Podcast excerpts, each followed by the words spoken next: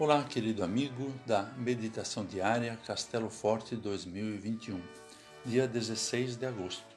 Hoje vou ler o texto de Rudolf Eduard von Sinner, com o título A Arrogância do Poder. Por acaso vocês pensam que poderá escapar? Segunda Reis 19, versículo 11. O poder é arrogante. Acha que não tem limites que pode ganhar qualquer disputa, que vai arrasar por onde passar. Muitos já experimentaram isso. Alguém tem poder sobre nós e ficamos sem poder fazer nada. Podemos ser demitidos, podemos ser roubados, podemos ser enganados. Quem decide é aquele que tem o poder sobre nós. Por acaso você pensa que poderá escapar disso? De fato, não poucas vezes o poder ganha tem mais peso, mais armas, mais gente, mais recursos. É grande o sentimento de impotência num momento desses. É quase insuportável a arrogância de quem tem o poder. O medo, a raiva e o desejo de vingança, por sua vez, têm em suas garras aquele que está sofrendo sob os efeitos desse poder.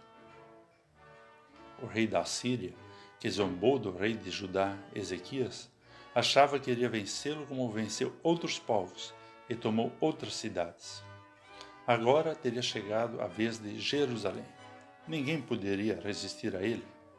Mandou dizer com o peito inflamado: Como escapar dessa?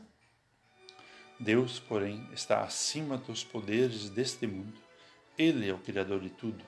Como poderá haver poder maior? Só que há uma diferença importante. Esse poder não é arrogante. Se zombar de alguém só do poder arrogante. Deus não infla o seu peito, mas sopra o seu espírito nas narinas do ser humano que criou. Ele é o Deus vivo que dá vida. E ele promete cuidar do seu povo, desde que haja humildade e arrependimento.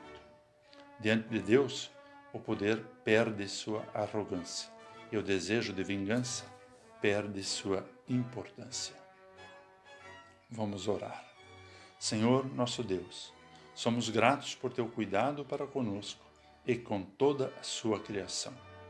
Diante do teu verdadeiro poder, o poder que exercemos ou sofremos perde sua força. Deixa-nos entender que ali onde ganha a humildade, a vida também ganha. Amém. Aqui foi Vigan Decker Jr. com a mensagem do dia.